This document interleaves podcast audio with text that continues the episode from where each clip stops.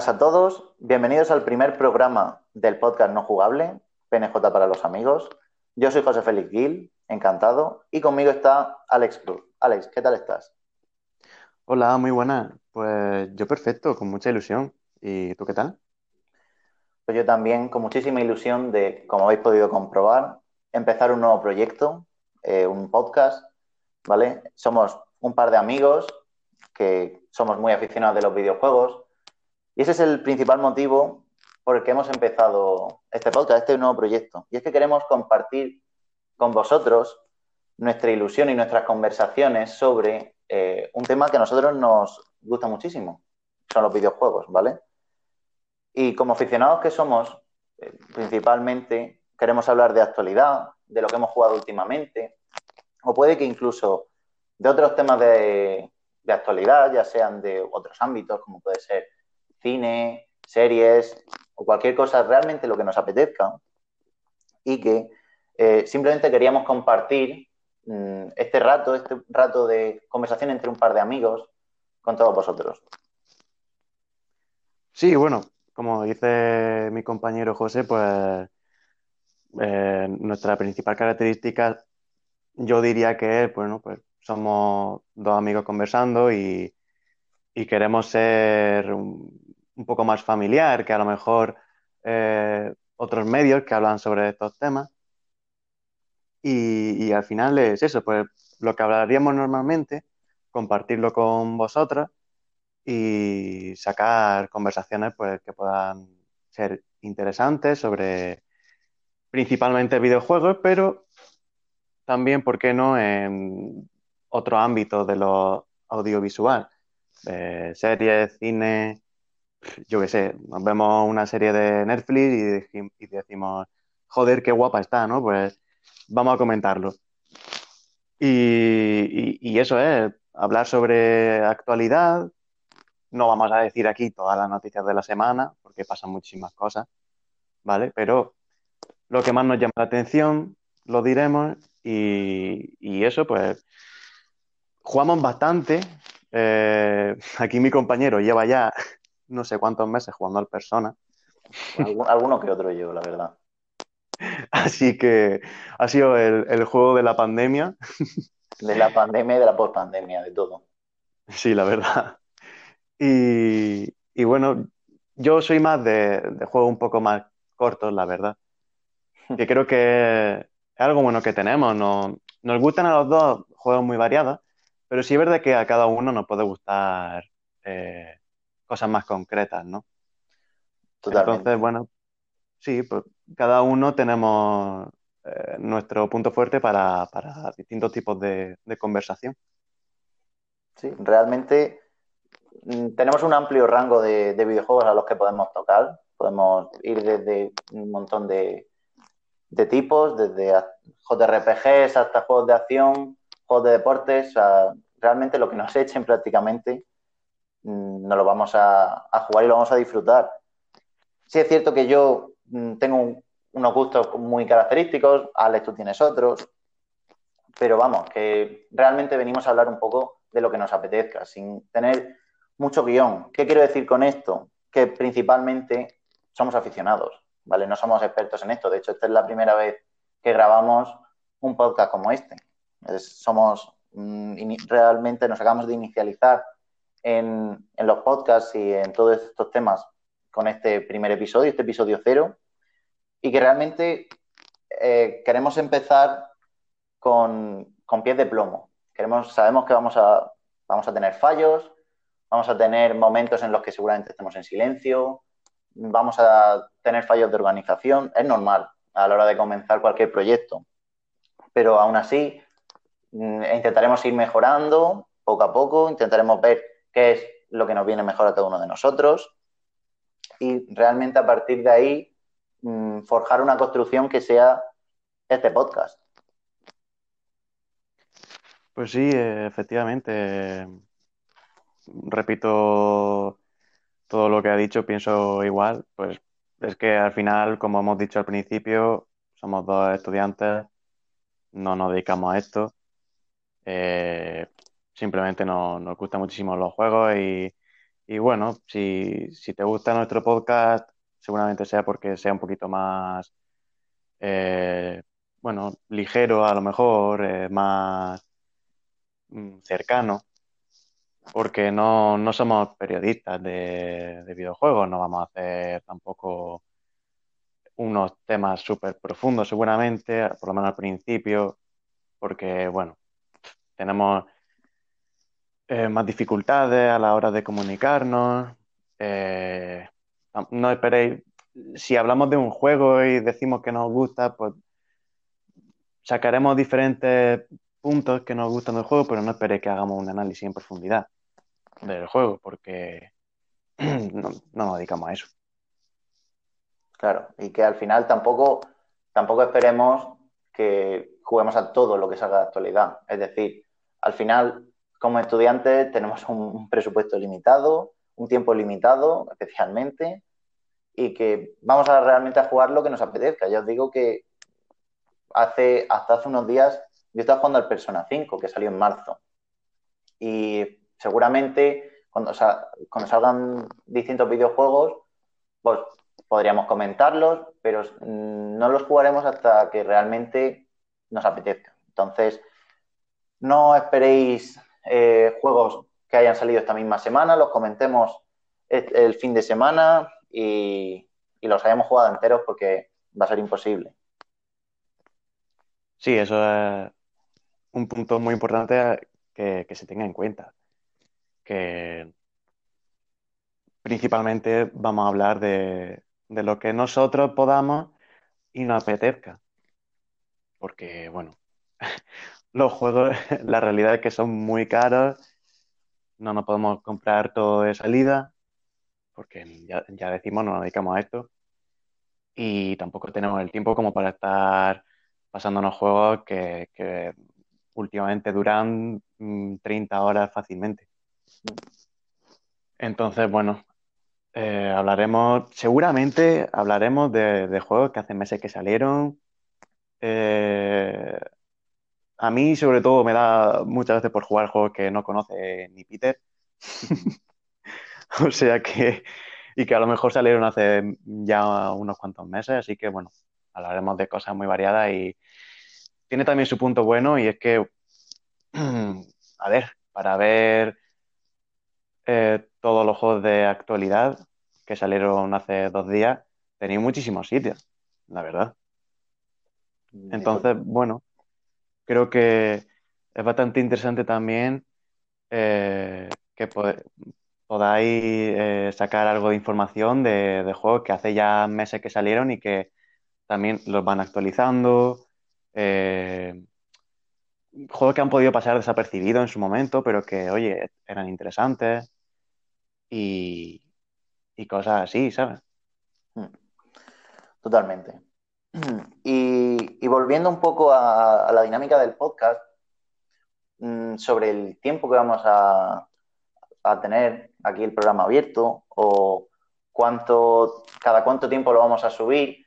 He estado todavía pensándolo, no lo tenemos muy claro, al ser este el episodio, un poco el episodio cero, el episodio piloto. Mm, tenemos pensado hablar por lo menos de primeras alrededor de una hora y media, 90 minutos. No sabemos, dependerá también de la semana, de, cuánto nos enrollemos, porque normalmente vamos a intentar traer los temas, pero no vamos a tener un guion.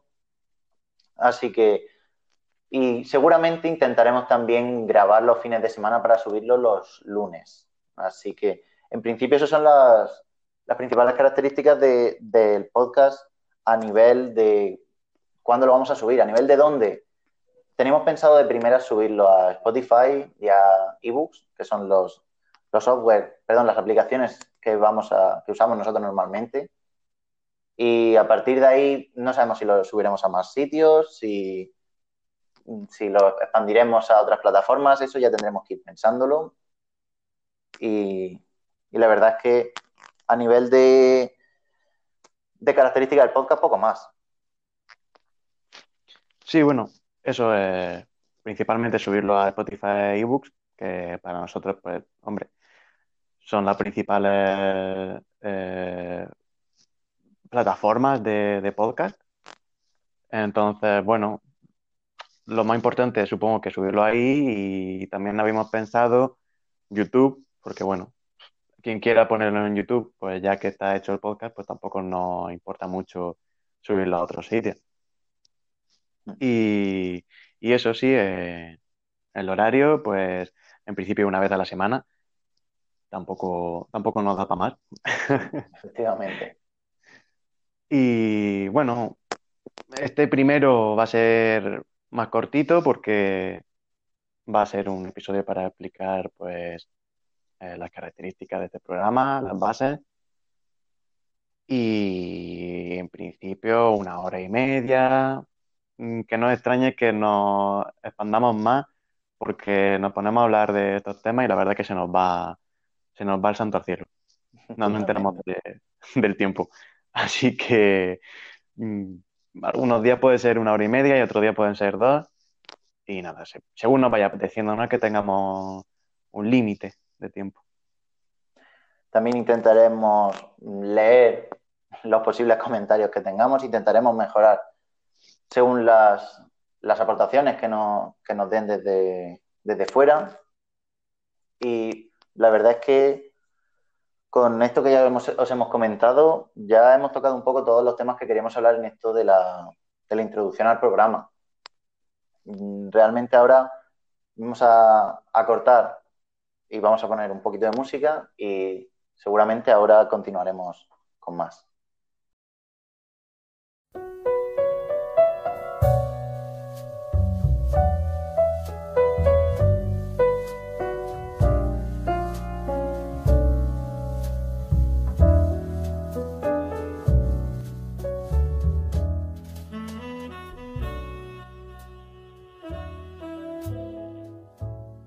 Bueno, después de esta pequeña pausa, ya hemos contado mm, toda la introducción de qué va a tratar el programa y por fin vamos a comenzar con los temas que teníamos pensado hablar de actualidad, lo que ha ocurrido esta semana de octubre.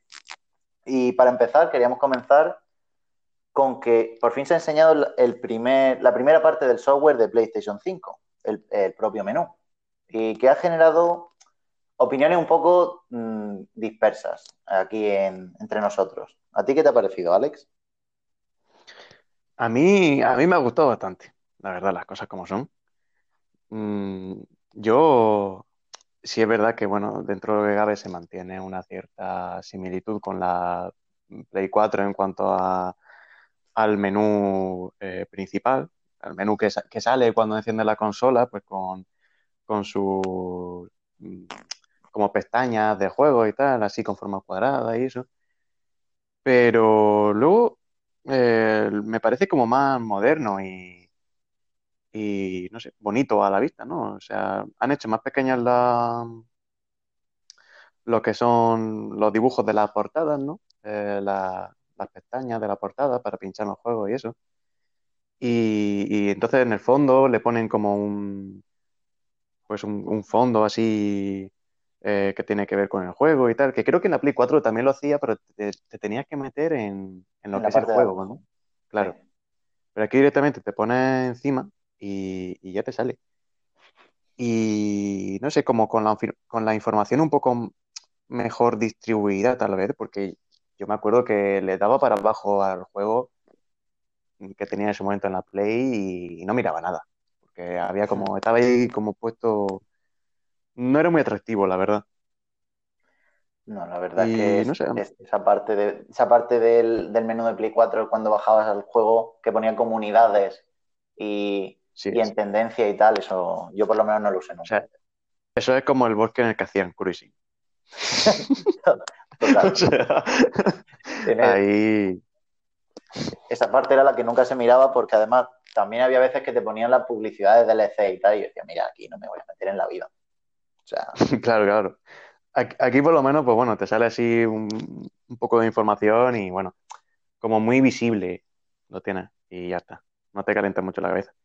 Y luego también, a mí me ha gustado muchísimo eh, una de las la, función principal nueva, que yo creo que, es la principal que se presentó, que es la de actividades. Hay mucha gente, eh, aquí mi compañero, que no le, no le llama pero, pero a mí sí me ha gustado. A mí me parece que muy interesante porque, no sé, o sea, que te puedan meter directamente en un nivel sin tener que, que pasar por los pasos intermedios gracias a la velocidad del SSD, que aquí se ha vuelto a ver que, que básicamente pues como el Quick Resume de Xbox, que ya lo enseñaron en un vídeo y tal, y impresionaba bastante la velocidad que tenía. Y vemos que aquí en Play 5, pues igual, básicamente. Y total, que, que tú le, le das a la tarjeta de actividades y, y te vas a que quieras y, y yo qué sé, yo, yo creo que, que está muy guay. Normalmente no lo vamos a usar, eso yo creo que es así, porque si tú te pones directamente a- al nivel 5 lo vas haciendo uno a uno, ¿no? Te meten en- como toda la vida, te meten en el juego, ¿no? Y, y lo vas pasando, ¿no? Sí, Pero, pero yo creo que puede estar guay, por ejemplo, pues, yo qué sé, imagínate que te quieres sacar eh, un trofeo o mm, quieres hacer un tiempo récord, ¿no? Pues te metes directamente en esa tarjeta de actividades y te vas ahí a, a ese nivel o, o parte del juego y, y solo haces eso. Mm, no sé. Luego, por ejemplo, ¿qué más tenía? Eh, el tema de la, de los trofeos, la ayuda de los trofeos. A, a- a mí nunca me ha importado mucho los trofeos, pero, pero sí hay mucha gente que se dedica a sacárselo como churra. Sí, Y está bien que te, que te pongan una, una ayudita, que no tengas que estar yendo a, a, a una página web a buscar cómo te sacas un trofeo, porque pff, es dificilísimo. Pues aquí te ponen unas ayudas en vídeo, que bueno, todo esto que estoy contando, por cierto, mm, mejor si os miráis el vídeo antes, la verdad, eso no estaría que mal, está, para poder claro, entenderlo bien. sí, claro, porque yo voy comentando aquí, pero tampoco puedo hacer una guía audiovisual perfecta. Entonces os vais al canal de, de PlayStation, que ahí lo tienen subido perfecto, el vídeo. Sí, Y, y eso, se abre un, se abre una ventana en una esquina de, de la pantalla y ahí se te reproduce un vídeo para, bueno, de hecho, puedes abrirlo entero también. Eh, esa ventana creo que... Me parece como que, en el vídeo sale que lo agrandan, sí. Sí, ¿no? Sí, que eso es- me parece también muy guay, que puedas como estar moviendo la, la pantalla. Me recuerda mucho a, los móviles, ¿no? Cuando ponen en segundo plano un Twitch o algo así y puedes ir moviendo la pantalla y tal, para que no te estorbe.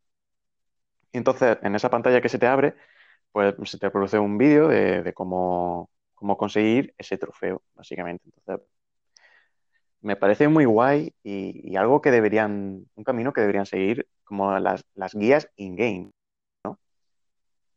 Eh, no tener que estar buscándote tú la vida en páginas web o en vídeos de YouTube que además te pueden hacer spoilers.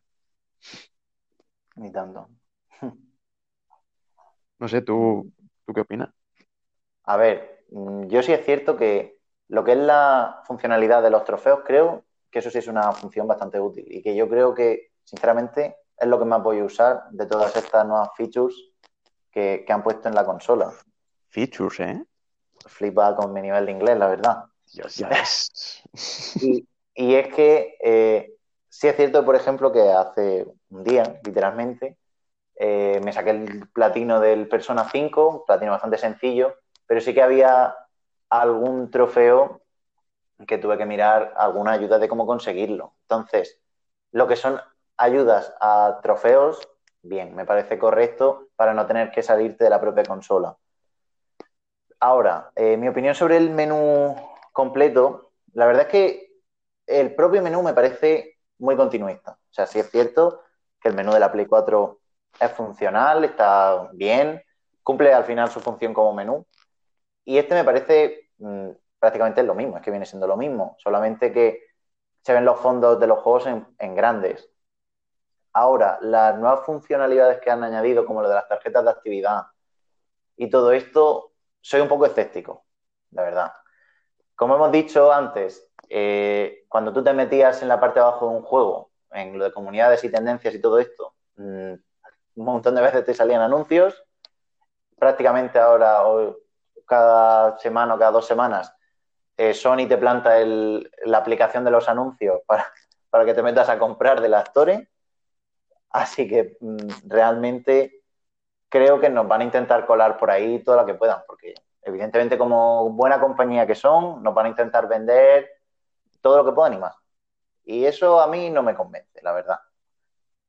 El tema de que me quieran meter anuncios en una consola que ya he pagado, mal, muy mal, de hecho. Así que todo esto de las actividades mm, creo que va a ser una feature, una feature que vamos a usar, por lo menos yo. que lo has dicho como debe ser, ¿no? Hombre, es que si no, no me podías entender, entiéndeme. vale, vale. Eh, eh, claro, esto es una cosa que vamos a usar, pues yo por lo menos vamos a usar dos o tres veces al día que compremos la consola para hacer la gracia de anda, mira qué bien, pero esto es lo típico que mm, cuando lleves un año o incluso un par de meses no lo van ni a usar nunca. Entonces, soy un poco escéptico en esto, a ver qué planean hacer, porque últimamente los movimientos de Sony en, el menú no me están gustando ni un pelo.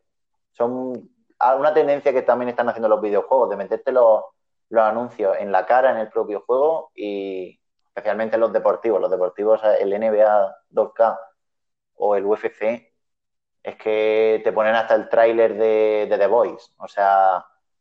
Bueno, ya lo, del UFC es una locura, Pero han tenido que, recular ¿eh? y lo han quitado. Ya, bueno, y el 2K lleva siendo así años, o sea, lleva ya un par o tres de años que te ponen Gatorade en grande y te ponen un tráiler y un no sé qué de lo que a ellos les apetezca. Entonces, no, sí, sí. No, me gusta esta tendencia. Sí, sí, vamos. A ver, el 2K, el 2K es que ya ni, ni lo tengo en cuenta, porque es como ir a las putas Vegas, ¿sabes?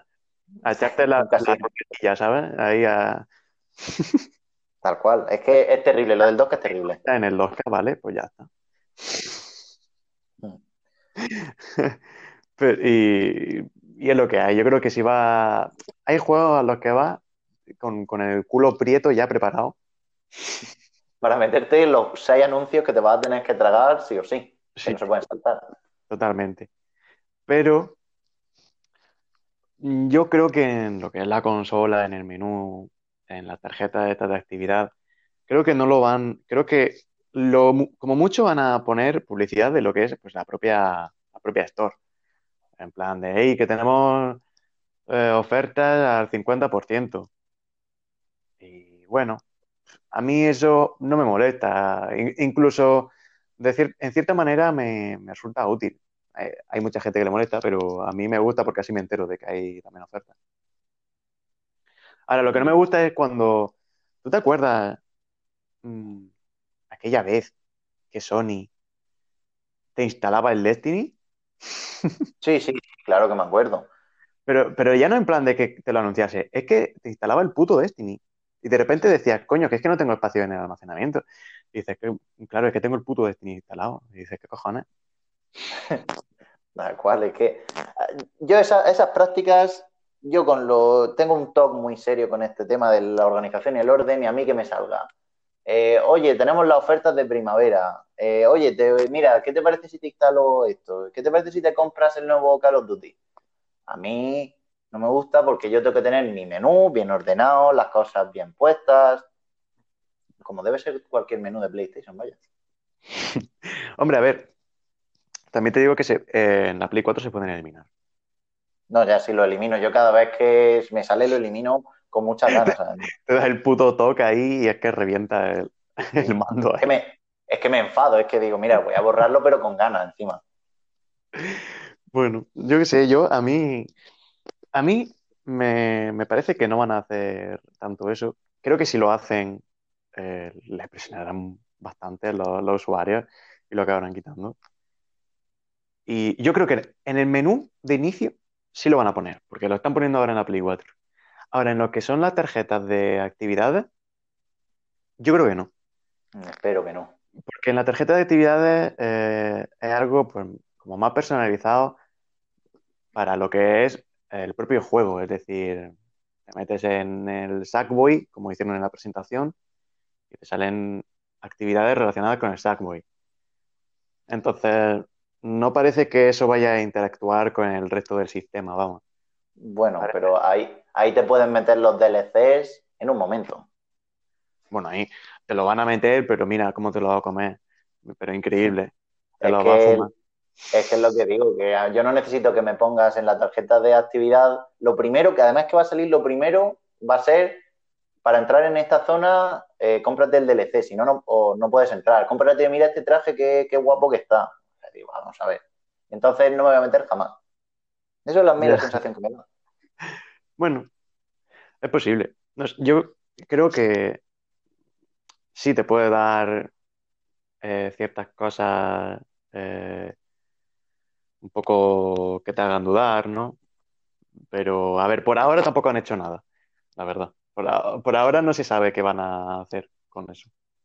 Lo que han enseñado, bueno, pues no, no, no se ve ningún elemento así. Sí. Y a cambio, hombre, sí puede ser que lo hagan, pero no sé, a cambio te dan cosas como por ejemplo lo el menú de las capturas. Yo creo que eso puede estar también guay. Nosotros no somos mucho de compartir capturas, la verdad, No. pero, pero yo lo veo muy útil y, y meterte, estar en el juego, hacer una captura y directamente poderte ir a, a lo que es la captura que has hecho en el propio juego, en, en la tarjeta que te saldrá de, de actividades. Lo veo útil. O sea, creo que es un cambio hacia mejor en el sentido de eh, comodidad para el usuario. Eso totalmente. Se ve todo más rápido, más fluido, eh, no tienes que irte a un menú fuera de la consola, o sea, fuera del juego, mejor dicho, eh, y, y- y que se tire cargando cinco años, que vamos, todos los que tenemos la Play 4 sabemos que cada vez que se, te sales del juego y como te quieras meter con el juego iniciado en otros menús, se, se tira un rato cargando y un coñazo. No, sí. La SSD, la SSD es el futuro. O sea, eso yo es lo que más ganas le tengo a la nueva generación, que es la SSD, pero le tengo con muchísima diferencia. Mira que los gráficos y la potencia bruta, evidentemente mejor que una consola de hace siete años, el cambio es evidente, pero lo que es la velocidad de cambiar de una aplicación a otra o incluso dentro del propio juego, las pantallas de carga, eso me parece la, la mejor función que va a tener la PlayStation 5 y la nueva Xbox. O sea que Sí, eh, o sea, era algo que, que necesitaban ya las nuevas consolas. Mm, En la generación anterior, que realmente los SSD llevan ya mucho tiempo entre nosotros. ya, Y en esta, bueno, generación anterior, en esta generación, que todavía no ha llegado la, no llega la la. Gen, pues yo, yo creo que hubiera sido un paso necesario. El problema es que, claro, eh, en ese momento serían carísimas. Sí. Y yo creo que no se lo plantearon por eso, pero yo creo que era lo suyo y menos mal que llegan ya. Yo creo que esta generación, esta generación no podían permitirse ponerle un disco duro al- a las consolas nuevas porque Es que es quedarse muy atrasado respecto a la tecnología actual. Es que los ordenadores, muchos, muchísimos ordenadores, yo el mío tiene, mi ordenador tiene cuatro años y el mío tiene una SSD y se enciende en un momento. Y algo así como tan básico, ya desde hace cuatro años, hoy en día es que como no lo tengas, estás muy atrasado tecnológicamente. Es como, Sí. por ejemplo, otra, otro tema que es muy, muy necesario que lo tengan hoy en día, principalmente, principalmente por la estrategia de Xbox, es la retrocompatibilidad. Yo, una consola de nueva generación sin retrocompatibilidad ya no tiene sentido. ya. Yo creo que es un paso que son, son, son pasos añadidos que ya no, no se pueden echar para atrás. Mm, dicho lo cual, mm, siendo Sony, con la Play. A ver. Eh, estará ah, Yoshida. Yoshida le susurra por las noches a Jim Ryan. Eh, sácame. Sácame una PS Vita 2, tío. Eh, pero, pero, pero la, la retrocompatibilidad, esto, esto, ¿cómo funciona? No, el no. Yoshida, el Yoshida y, y Sony en general viven en el año 2013 todavía. Siguen diciendo, oye, sí, a ver si seguimos vendiendo unas Play 4 más, que hemos vendido unas pocas, a ver si, a ver si entran unas poquillas más. Entonces, la estrategia es que Sony, la estrategia por lo menos de comunicación ahora está siendo, para la Play 5 está siendo regulera, por no decir terrible. Ya. Pero- Entonces, Bueno, yo he de decir que a mí me parece que últimamente ya están, bueno, o sea, como que se han puesto, han puesto a funcionar la maquinaria ya del marketing y la publicidad y de los, y de los CM, de los Community Manager, y ya se ve que están haciendo mucho más, pero el mes de septiembre fue horrible. es que no, no puedes tener, no puedes sacar todas estas, eh, todos estos vídeos como el de montando la Play 4 o este de la, del menú un mes antes de que salga la consola. Que no puede ser que gente, principalmente como nosotros, que tengan que decidir entre comprar una consola u otra, tenga muchísima información de una y de la otra estemos en septiembre, porque ahora sí, evidentemente que tenemos muchísima más información, tenemos hasta el precio. Pero no puede ser que en septiembre o en agosto es que no se sepa nada, o sea, se sepan rumores de, no, pues la retrocompatibilidad, nunca te lo dejaban claro. Lo de el, el precio tampoco te lo dejaban claro. Mm, No puede ser que a un mes te saquen ahora toda la información de golpe. La Sí, a mí, a mí me parece que, que, que actúan con un pelín de prepotencia en Sony. Sí, En el sentido de mm, no nos hace falta presentaros prácticamente la consola porque somos Sony. O sea, mirad la Play 4 y si os gusta la Play 4, pues compráis la 5. claro, y la vais a comprar igualmente, o sea, vosotros ya pillarla sí o sí. Claro, porque tenemos, lo cual es, eh, lo que voy a decir es, es cierto, ¿no? Pero bueno, que, que el catálogo de Play 4 creo que es histórico. O sea, en Sí. cuanto a exclusivos, me- yo creo que es una burrada lo que han conseguido hacer esta, Sí. esta generación. Pero no puedes dormirte porque ¿qué pasó, qué ha pasado históricamente? Mm, Cuando una generación ganaba una consola o una empresa, mejor dicho, y, y- y en la siguiente le adelantaba la otra. Y era, y es siempre porque se, se- se confían y, y lo hacen mal, porque pasó en la Play 2 con, eh, con el paso a la Play 3, porque la Play 2 fue la, y es la consola más vendida de la historia, Sí, es una locura. Los datos de ventas son una locura. y con la Play 3 se pegaron un trompazo. Eh, es que se, se- se dieron contra un muro, porque ahí Xbox, que bueno, pues venía de su primera Xbox y tal, no, no, no tuvo una mala entrada para nada en el mercado de los juegos, pero nada comparable con la Play 2, lógicamente. Y yo creo que Sony ahí eh, se confió, como está haciendo ahora, Sí. y Xbox le, le adelantó por la derecha, vamos. Y yo creo que creo que esta generación va a ser la más reñida. Pues yo no sabría decirte. Es que mm, al final los jugadores nos basamos en, videojuegos y nos basamos en el software, que es lo que nos interesa jugar. O sea, no somos mm, fan de una consola o de otra, que también los hay, pero principalmente somos fan de, de los juegos que tienen. O sea, si tú quieres jugar un God of War, por ahora te tienes que comprar una Play 5. Veremos a ver, digo por ahora porque veremos si lo acaban sacando en otras consolas, porque viendo la trayectoria con los exclusivos de Play 4, veremos a ver. Pero si tú quieres jugar a juegos así, un God of War, te tienes que comprar una Play 5. Si tú quieres jugar a un Halo Infinite, te puedes comprar un, PC o un, o una Xbox. O sea, no puedes jugar esos videojuegos en la consola de la competencia por ahora. Al final, ahí está la, clave en los juegos. Si Sony o Microsoft se decidieran hacer juegos, principalmente mm, juegos exclusivos o juegos que te marquen que te tengas que comprar con una consola u otra, pues ahí veremos principalmente la diferencia, porque ahora mismo, con los datos que tenemos encima de la mesa, estamos viendo que, el, por lo al principio de generación, va a ser una confrontación de, tipos, de, estilos a la hora de, vender. Quiero decir, Microsoft tiene un, está centrándose muchísimo en, el Game Pass, al final.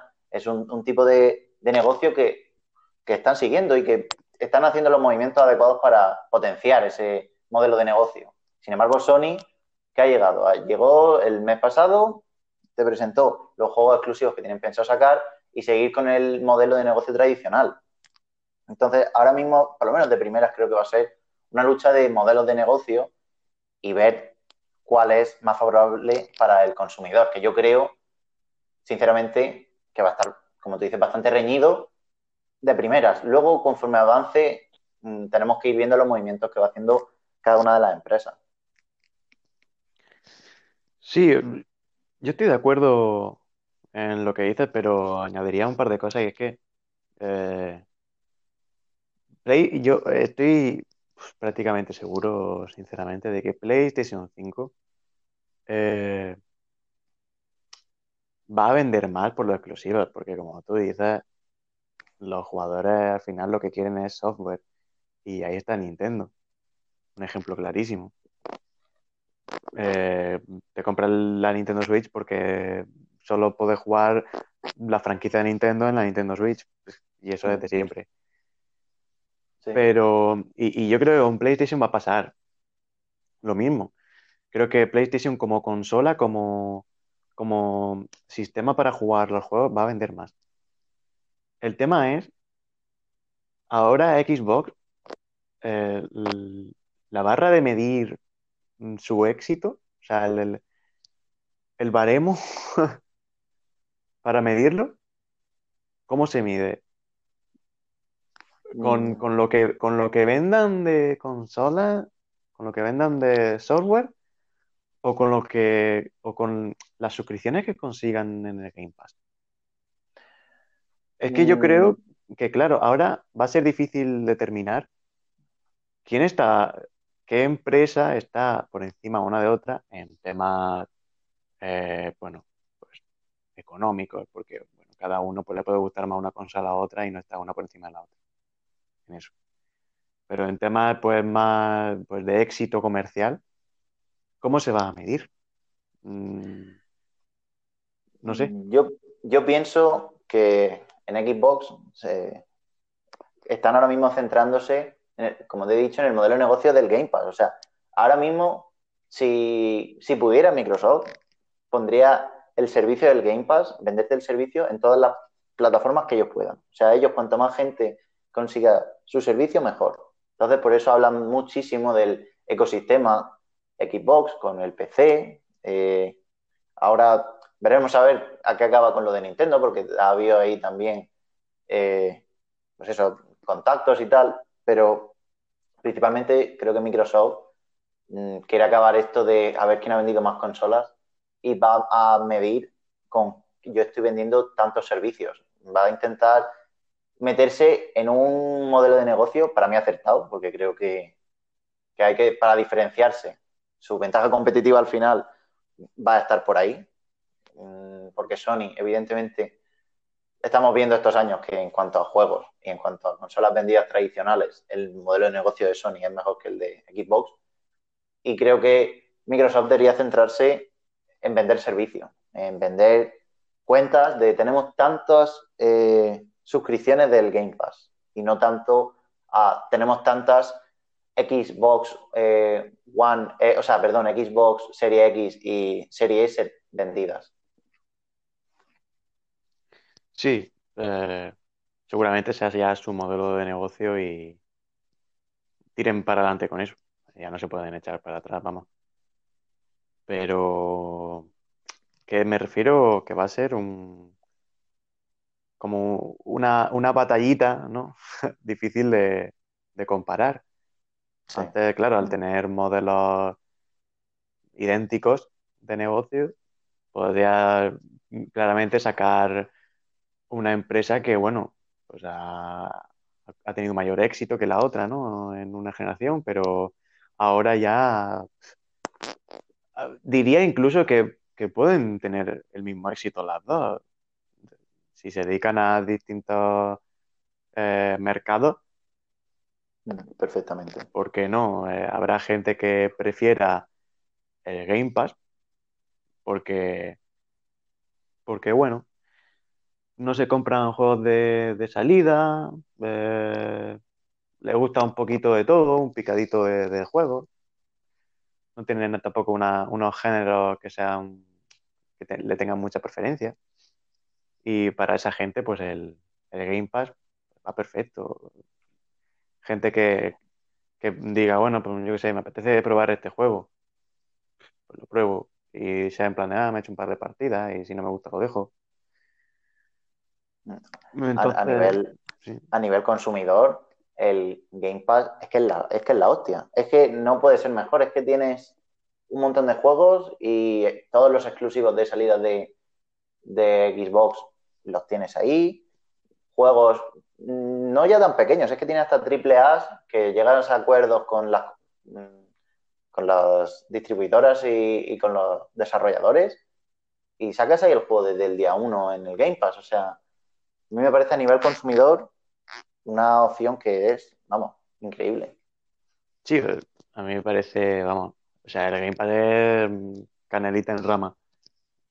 Pero, pero mm, yo el mayor problema que le veo a estos servicios es que te provocan, eh, si tú te pillas, o sea, si tú eh, contratas una suscripción de este tipo, luego tienes un problema para decir, me compro, para decidir si me compro un juego o no.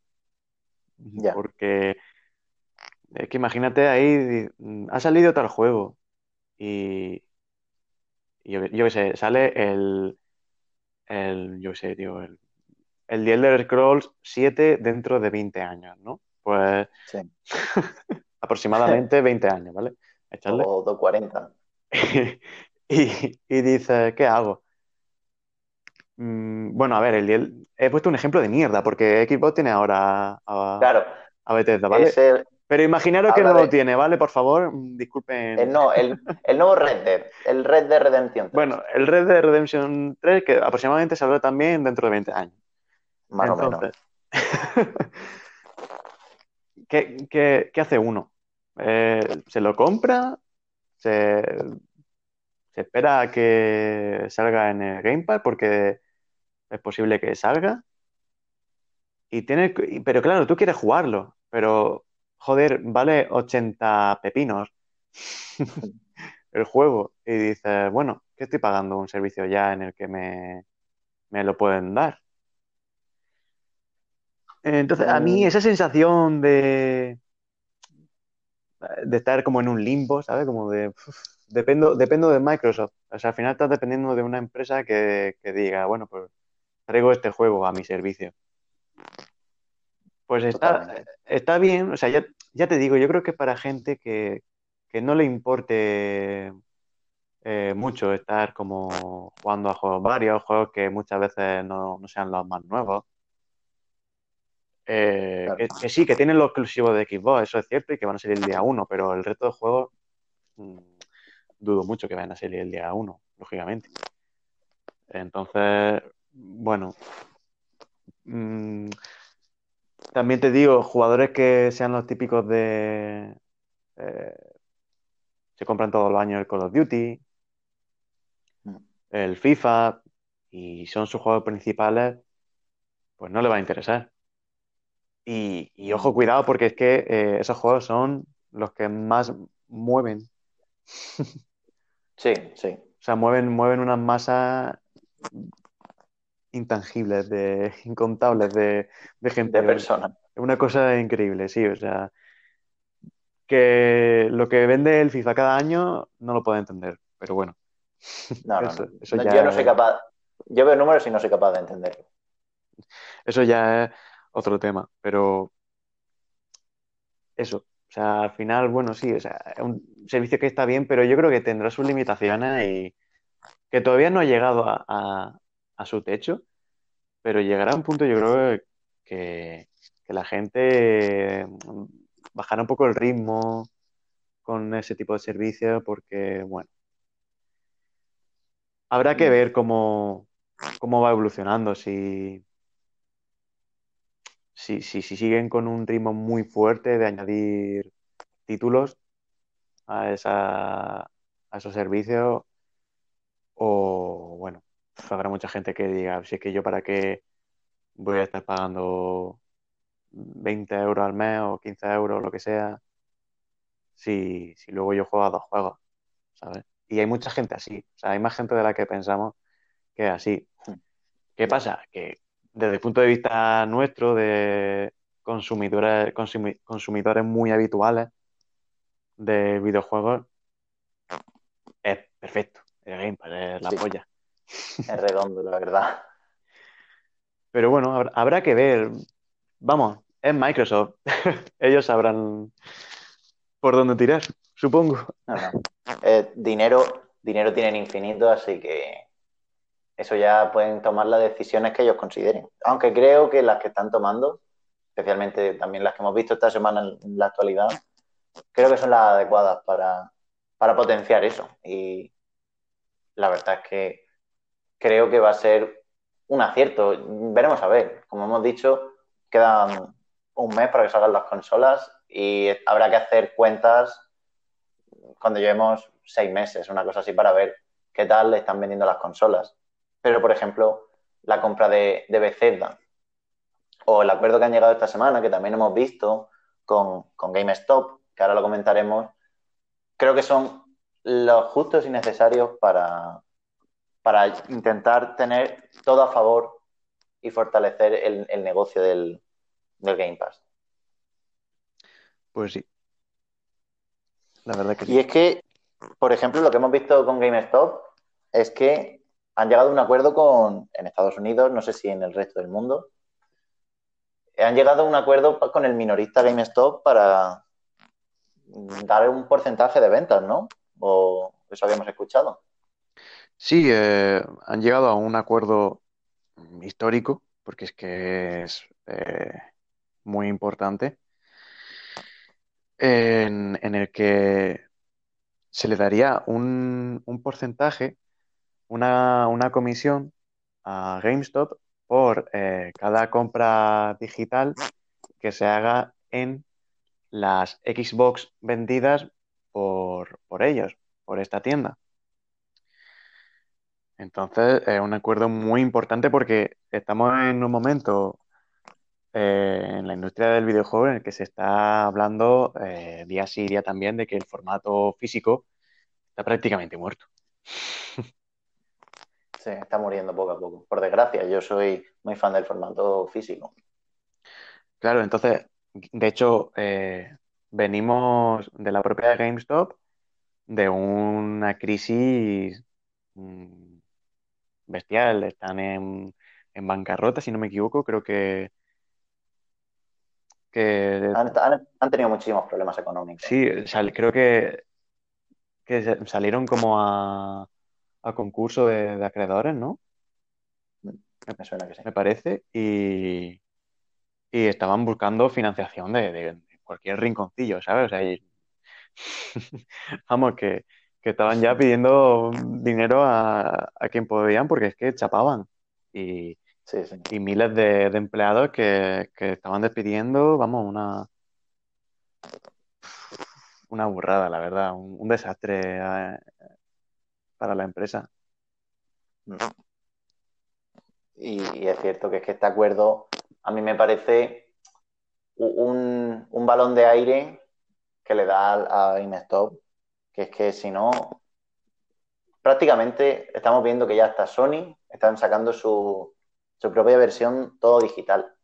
O sea, el mercado va a eso y a las empresas grandes como Sony y Microsoft pues les interesa porque tienen que dar menos dinero a, a todo el proceso de la cadena de suministro de fabricación de, de las copias eh, físicas, perdón, eh, distribución a las tiendas, el porcentaje que se llevan los minoristas, o sea, todo eso, una compra digital te lo ahorra. Entonces, te queda tú todo, todo el dinero, te lo llevas tú a tu bolsillo. Así que, evidentemente, a las empresas les interesa que cuanto más compras digitales, mejor.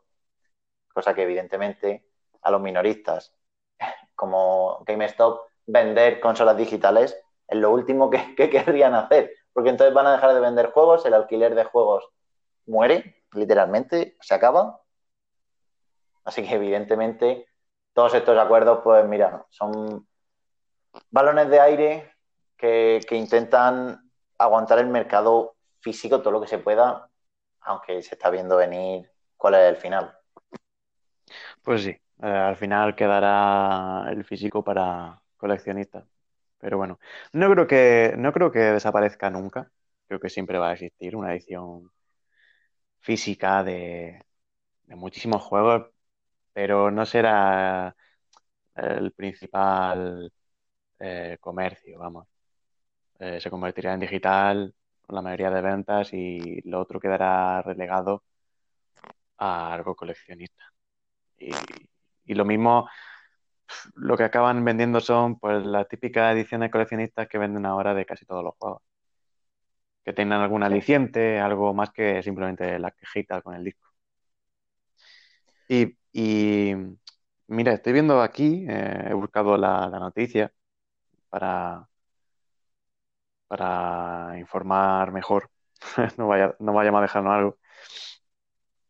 Y, y resulta que, que crecieron un 44% las acciones de GameStop después de anunciar el acuerdo.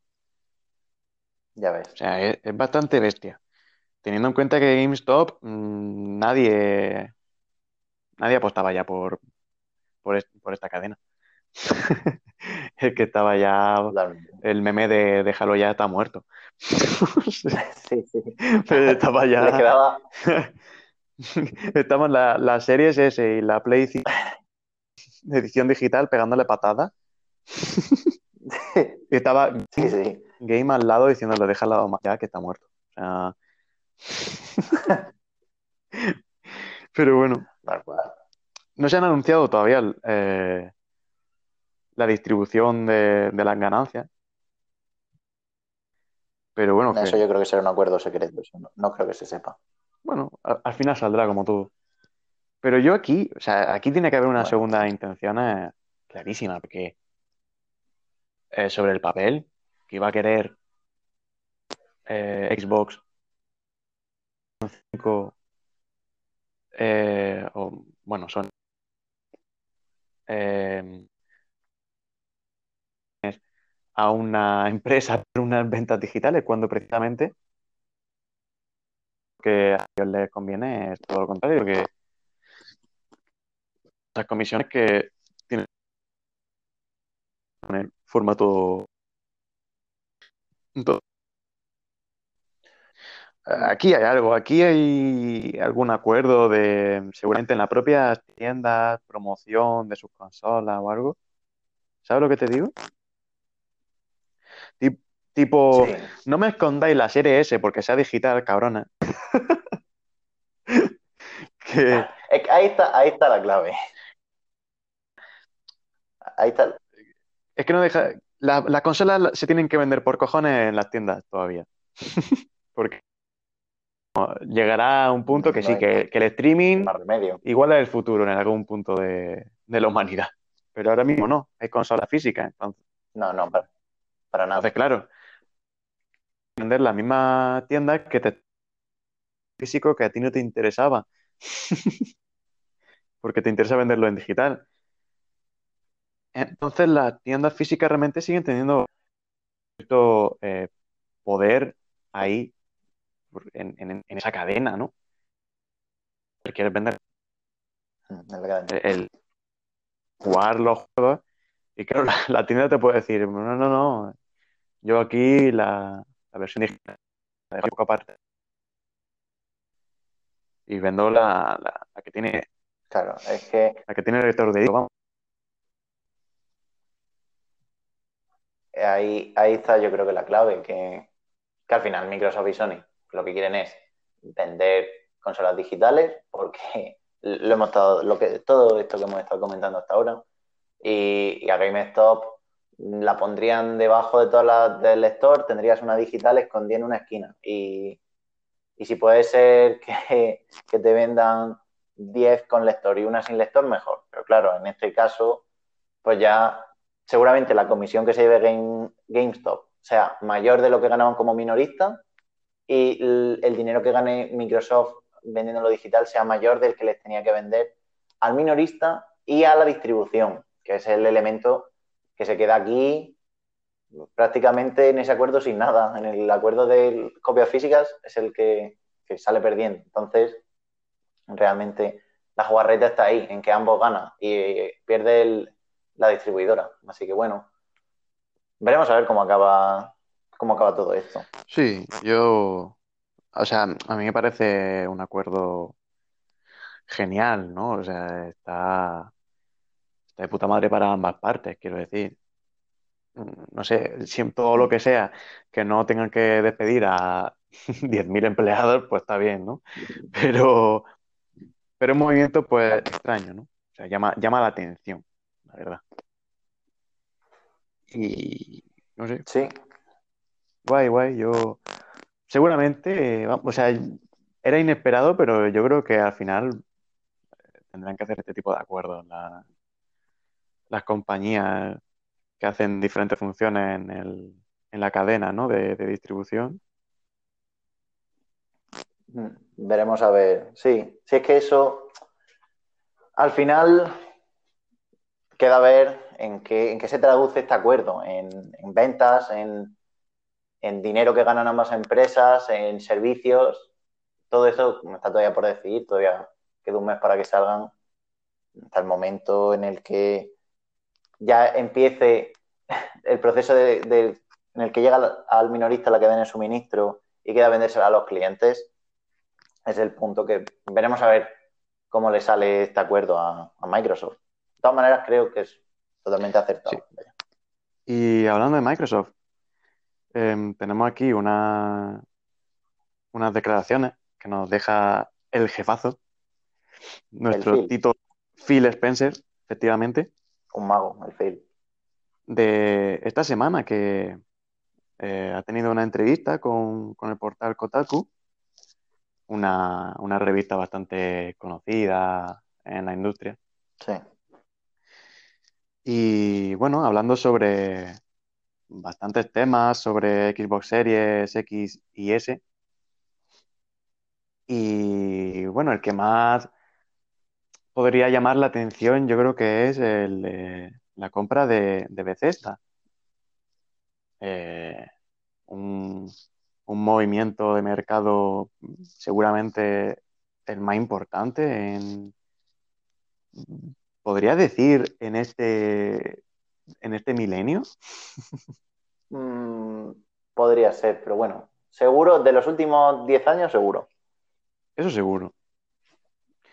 Y bueno, eh, se le planteaba aquí a Phil Spencer si es posible recuperar la inversión de 7.500 millones de dólares, una bestialidad, No es poco. si no, si no se vende eh, The Elder Scrolls 6 en Play 5. Y, y- y tiene chicha, la verdad, la pregunta, porque ahora hablaremos sobre ello, pero es muchísimo dinero y una franquicia muy grande, seguramente la, la más grande de, de Bethesda. Así que bueno, ahora hablamos sobre ello, pero vamos a, a terminar con las declaraciones de Phil Spencer, que, que, bueno, obviamente dijo que, que sí que es posible. ¿Qué va a decir Y si no? claro, pero no va a echarse mierda a- ¿Qué va a no, no va, claro, no va a echarse mierda a él mismo, ¿no? No sé. Claro, tiene sentido. Y, y la explicación que él dio eh, profundizando más en este tema, es que este, este trato no se hizo para quitarle el juego a, a ningún usuario. Vamos, que no lo hicieron para quitar eh, catálogo a Play 5 y ellos tener ahí una, una ventaja, ¿no? De, de, de exclusivos, porque eh, como todos sabemos, la compra de Bethesda era, incluía a todos sus estudios, que son muchísimos. Sí. Así que, bueno, él dice que no. Eso habrá que verlo. Y que, bueno, que él lo hizo con toda la buena intención del mundo. Porque, claro, si ellos tienen su increíble servicio de X y Game Pass, joder, si lo piensan sacar en toda esa plataforma y dispositivos, pues eh, eh, él piensa que no tiene ninguna necesidad de enviar eh, estos juegos de Bethesda a ninguna otra plataforma que no sea la suya. Porque, bueno, si ya tiene millones posibles eh, usuarios, de posible un público, Sí. pues para qué sacarlo en Play 5. Unas declaraciones un poco contradictorias, ¿no? Cuanto menos, un poquito de mago de la dialéctica. La verdad, o sea, eh, Phil- el Tito Phil es un poco el mago, el mago de las tramas, ¿no? Te hace ahí, te viene por aquí que no que viene, te pica, te pica, que te picó. Tal cual, la verdad. Y no, no sabes ya por dónde te va a ir, ¿no? Pero bueno, la, la verdad que eh, puto amo Phil Spencer. Ya está. Sí. Totalmente. Eso Y bueno, no estoy sé. de acuerdo. Eso, por supuesto. Y bueno, yo no sé tú cómo lo verás, pero me parece, pues más que nada, un discurso muy bonito, ¿no? Pero, pero un poco real, la verdad. Poco creíble. Porque vamos aquí. Está claro que, joder, Microsoft, si te deja 7.500 millones de, de dólares en la compra de, de una serie de estudios, o bueno, de, de una, de una empresa editora como sin, sin pensar en puedes eh, fastidiar de cierta manera a la competencia, pues hombre, está claro que ellos, ellos no le quieren quitar los juegos a los usuarios, pero lo que quieren hacer es vayan a su plataforma, lógicamente. Evidentemente, evidentemente. Entonces, entonces mm, bueno, y, y ir a su plataforma. O sea, mm, muy bonito, pero que hay no es, no es limpio. Phil No, no van a regalar dinero. claro. Entonces no, no es aquí una ONG el hombre. Así que lo hace lógicamente porque le interesa. Y no sé, yo en el tema de, de si le resultará rentable o no, habrá que verlo. Yo, yo sigo pensando que, que ha sido un movimiento muy brusco, eh, muy eh, rompedor. Y, y, a ver, yo, yo creo que, que- o sea, la posibilidad está ahí. No Sí. digo que se la vayan a pegar, digo que la, digo que la posibilidad está ahí. O sea, siendo Microsoft, pues no, hombre, no creo que vaya a suponer de la empresa, ¿vale? No tienen dinero Pero que- infinito. Eso, el problema de dinero no es. Claro, o sea, no se pueden permitir comprar por esa... No sé, eh, es que no, no, no se puede decir, ¿vale? Esa, esa, esos números, esa cantidad de dinero, A ver, Yo, dime, dime. yo pienso, yo pienso que, a ver, problema de dinero no es. O sea, Microsoft tiene dinero infinito, entonces, bueno, es calderilla para el Tito Bill, Tito Bill Gates. Se me levantó una mañana y, dijo, hostia, que me han comprado una empresa. Bueno, lo que sí que pienso es que yo sí que creo que van a sacar el catálogo de Bethesda, va a seguir saliendo en PlayStation, segurísimo. O sea, no me cabe ninguna duda de que eso va a seguir así, porque al final me parece hasta una, una medida un poco hasta de marketing, un poco. O sea, poder decir, a ver, tú quieres jugar al, al The Elder Scrolls 6. Mm, ¿Qué prefieres? ¿Pagar 80 euros para comprarlo en, la consola de la competencia? ¿O prefieres comprar el servicio del Game Pass que sale de día 1 y con otro juego además y puedes jugarlo ahí de nuestro servicio? Entonces, me parece, volviendo a hablar de modelos de negocio, una jugada maestra para potenciar su, propio modelo. Es decir, oye, mira, que, aquí tienes este juego por 80 y aquí por 20, ¿cuál prefieres?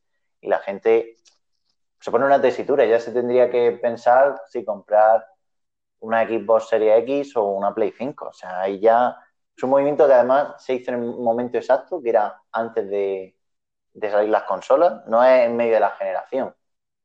Un momento, o sea, un movimiento que el momento temporal es perfecto y... perdona que te interrumpa, eh, se hizo, creo que fue, se, se anunció el trato, creo que fue el día de antes o dos días antes de abrir la reserva para las nuevas Xbox. Claro, que no, no es tonto el Tito Phil. Es que es totalmente una medida perfecta, o sea, una jugada perfecta. Ahora, ¿es buena o no es buena la medida? ¿O será rentable o no? Veremos a ver, eso depende mucho. Yo, como hemos dicho, el éxito o no de la consola de Microsoft ahora mismo es un poco variable, dependiendo de si quieren dar cifras de servicio o cifras de venta de consola. Entonces, no creo que, que sea en el mercado tradicional, si hubiera ocurrido en el momento temporal de una Play 4 y Xbox One, eh, no creo que hubiera sido un, un movimiento definitorio porque hubieran seguido saliendo en las dos consolas, pero ahora mismo con el servicio del Game Pass creo que creo que sí es un movimiento que te define, además de tus propios exclusivos, es comprar juegos como son los de BZ, que son juegos tochos para la industria. Sí, o sea, creo que aquí se tiene que hablar mucho de, lo que de la cantidad, ¿no? Por lo que la ha comprado. La compra de Bethesda como tal, está claro que, te asegura eh, cierto rendimiento, ¿no? Pero, pero es mucho dinero, ¿eh? Ya, mm, Yo no sé si, si le saldrá rentable a medio plazo, al menos, eh, por esa cantidad de dinero. Es que es una burrada.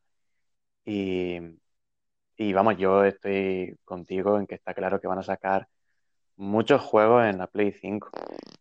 Puede que de salida, no. Y sea lo típico de exclusividad temporal en consolas. Sí.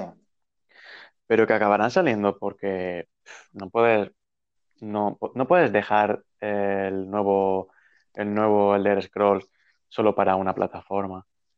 Es que mm. lo tiene que sacar en todas. Sí, es un juego demasiado grande. Sí, y luego, o sea, es que yo creo que, a ver, la, promo, la promoción que le hace, la promoción que le hace a Xcloud em, está muy bien y, ok, guay, Xcloud puede ir muy bien y vale. Pero, pero no, no va a ser la mayoría de, de una fuente de ingresos muy segura para Xbox. Mucha, o sea, no creo que mucha gente juegue con Xcloud en el autobús con el, mientras vaya ahí con el móvil, ¿sabes? Y respondiendo a... por estar respondiendo por WhatsApp al compañero y echándose una partida al Call of Duty. Pues, hombre, bueno, pues no creo, la verdad. se, usará y, he estado viendo que, que va bastante bien, según, según dicen, pero queda mucho para que eso sea eh, algo más estable, que se, que se estandarice Sí, en la industria. todavía le queda. Con lo cual, al final se reduce, la mayoría de, público se va a reducir al de PC y al de Xbox. Si estamos hablando de que Xbox, eh, su, su plan se centra en Game Pass y la venta de consolas de Xbox no le va a resultar prácticamente importante. De hecho, estoy seguro de que van a perder dinero con la fabricación de, de la Xbox.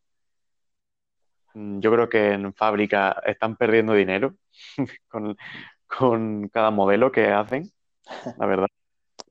Porque la, la Series S es demasiado barata. Vale que no, no tiene mucha potencia, pero es muy barata Sí. para lo que ofrece.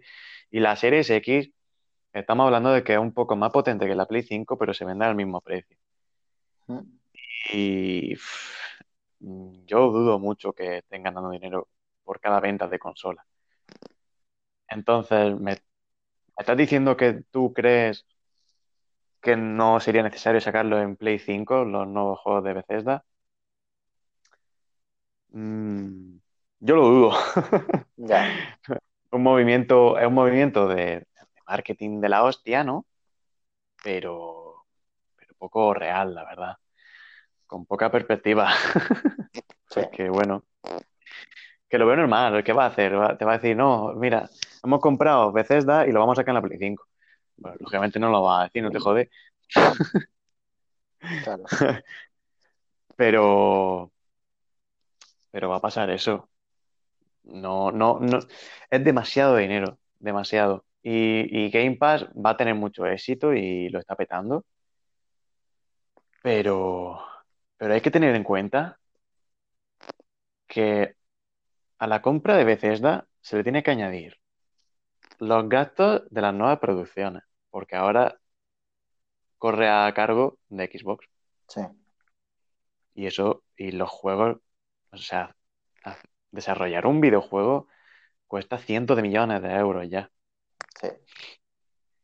Uno tocho, sí. Mm, añadir que, que lo- los gastos de, de mano de, de obra, es decir, todos los desarrolladores que tiene Bethesda, eh, yo qué sé, es que es una burrada de marketing, de todo, cuesta muchísimo. No es solo comprar el estudio, es que luego tienes que hacer los juegos. Sí. Y luego añadirlo al Game Pass, que es un modelo en el que tú estás dando tus juegos, o sea, es decir, eres la Netflix de los videojuegos. Haces los juegos y tú los pones en tu servicio y, ya está. No tienes que pagar por ellos, los tuyos son gratis día uno de salida y ahí los tienes. Mm, habrá que ver si le sale, le sale a cuenta, porque es muchísimo dinero. No sé, a ver qué estrategia siguen. Yo sigo pensando, igual que lo hemos dicho, van a seguir saliendo por, simplemente por el coste, por el coste que tienen hacer estos juegos. Entonces, decir, evidentemente no, no van a decir, no, si lo sacamos solo en nuestra plataforma, no es rentable. No pueden decirlo. Entonces, tienen que intentado Claro, maquillar un poco. porque entonces, ¿de qué coño habría servido eh, vaya- la compra de Bethesda, ¿sabes? Sería en plan de vaya puta mierda de compra, ¿no? En plan, lo compráis y me estás diciendo que Claro, eh, te promocionas como que lo has comprado, pero lo vas a sacar en la competencia, porque siguen siendo competencia. sí, Podrán decir que quieran, pero son competencia. sí, sí, sí. Mm, Vamos a ver, lógicamente no lo va a decir, pero los títulos más grandes van a salir. Otra cosa es que títulos más medianos, pequeños, eh, pero que, que estarán súper bien, tipo eh, títulos de Arcane, de, de Machine, Machine Games, creo que se llaman, Los de sí. Eh, eh, pues bueno, son juegos que pueden decir, oye, pues sí, lo conservo en mi plataforma. Porque aparte de todo, bueno, le da fondo de, de armario, ¿no? Le da una biblioteca mayor de juegos y viendo los resultados eh, en ventas de ese tipo de juegos, la verdad es que no, no, no, no han tenido mucho éxito, con lo cual lo puedo utilizar como una simple excusa para decir, mira todos los juegos que tengo, en lugar de ser una cosa más eh, vendedora, ¿no? Que, te dé beneficios por, por venderlo. Porque, bueno, pues, eh, que ese es otro tema de, de que resulta muy cara la compra de Bethesda porque últimamente ha tenido muchos juegos que, que se la han pegado comercialmente. Mm. La saga Wolfenstein no está muy bien, o sea, no hablamos ya de calidad de juego porque la verdad es que como editora a veces da, es muy buena, saca juegaza, pero... Algunos mucho. El Fallout 76 salió regular. Sí, por eso digo, como, como editora sí eh, está muy bien. Luego como desarrolladora habría que, verlo, ¿no? pero, pero como editora, pues yo sé, la saga Dishonored, Prey, The Evil, The Evil Within, eh, que está muy bien, pero, pero venden muy poco. Sí. Y claro, habrá, habrá que ver. Yo creo que sí, que le va a dar. Creo que es una compra que se justifica para el Game Pass. Exclusivamente. Sí, totalmente. Yo estoy de acuerdo. Quiero, quiero decir, si, si lo comprase eh, Sony con su em, mercado tradicional de, de venta de juegos y te lo compras a 80 pepinos y si no, pues te por culo. pues no le saldría cuenta. No. no lo utilizaría ni de coña, porque su, propio eh, sistema, su, propio mercado no, no le va a permitir eso. Pero si lo que estás apostando por un servicio y lo que quieres es ampliar el catálogo de ese servicio, bueno, es una buena excusa, la verdad. Sí, estoy de acuerdo. Pues con esto mm, ya hemos tocado toda la actualidad de lo que queríamos hablar. Creo que ha salido un programa relativamente más largo de lo que nosotros pensamos al principio. sí, porque iba a ser... Y nos hemos enrollado. Sí, va a ser introductoria y bueno, al final hemos dicho aquí, hemos hecho aquí un poco de Next Gen, básicamente, eh, apartado Next Gen. ya ves. no hemos tocado, realmente hoy no hemos tocado ni a qué hemos jugado estos días, ni no hemos tocado nada de Nintendo y ni de otras desarrolladoras, pero bueno, imagino que la semana que viene ya hablaremos de, todo esto que hemos jugado tranquilamente, de otras noticias. Y, y, la verdad es que con esto solo nos queda mm, dar, lo primero, dar las gracias a todos los que nos habéis escuchado hoy y a todos sí, los a quien, a quien haya llegado hasta aquí, mm, joder, un puto aplauso. Joder. Era un campeón. Muchísimas gracias. Te queremos. Es que increíble si, si habéis llegado hasta aquí. Y aunque haya sido escuchar solo cinco minutos, también muchísimas gracias a todo el mundo que haya prestado un poquito de atención a nosotros. Esperamos eh, seguir mejorando, esperamos que, los siguientes programas sean también fluidos, sean interesantes y que al final corrijamos estos pequeños fallos que hayamos tenido. Y especialmente eso, darte las gracias a ti, Alex, por, pasar este rato aquí conmigo. Nada, muchas gracias a ti, tío. Sí, ya sabes que es un placer hablar contigo siempre de estas cosas, nos lo pasamos muy bien. Sí, yo la verdad es que he echado un muy buen rato porque ahora esta tarde me toca estudiar y me dan ganas de llorar solo de pensarlo, pero bueno, estos ratos aquí que estamos comentando esto se me pasan volando. Pues sí. Y una última cosa, Dime. antes de pedir ya del todo.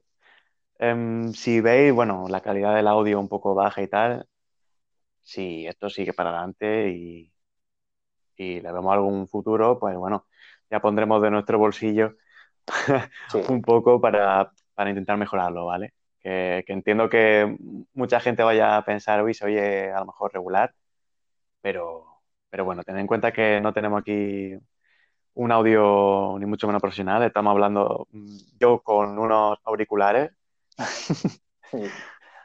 Yo con igual, ¿eh? o sea, estamos aquí un poquito para ver qué tal cómo vamos viéndonos estas primeras semanas y si vemos que tal hay que hacer una inversión, somos los primeros en hacerla, eso es evidente. Pues sí. Mm. Y nada, eso era. Eh, continúa mi compañero con la despedida. no, poco más. Simplemente, pues ya os he dado las gracias a todos mm, y muchísimas gracias a ti, Alex, y a los que nos habéis escuchado. Yo soy José Félix y muchísimas gracias por escuchar el podcast no jugable. Nos vemos en la semana que viene. Un saludo.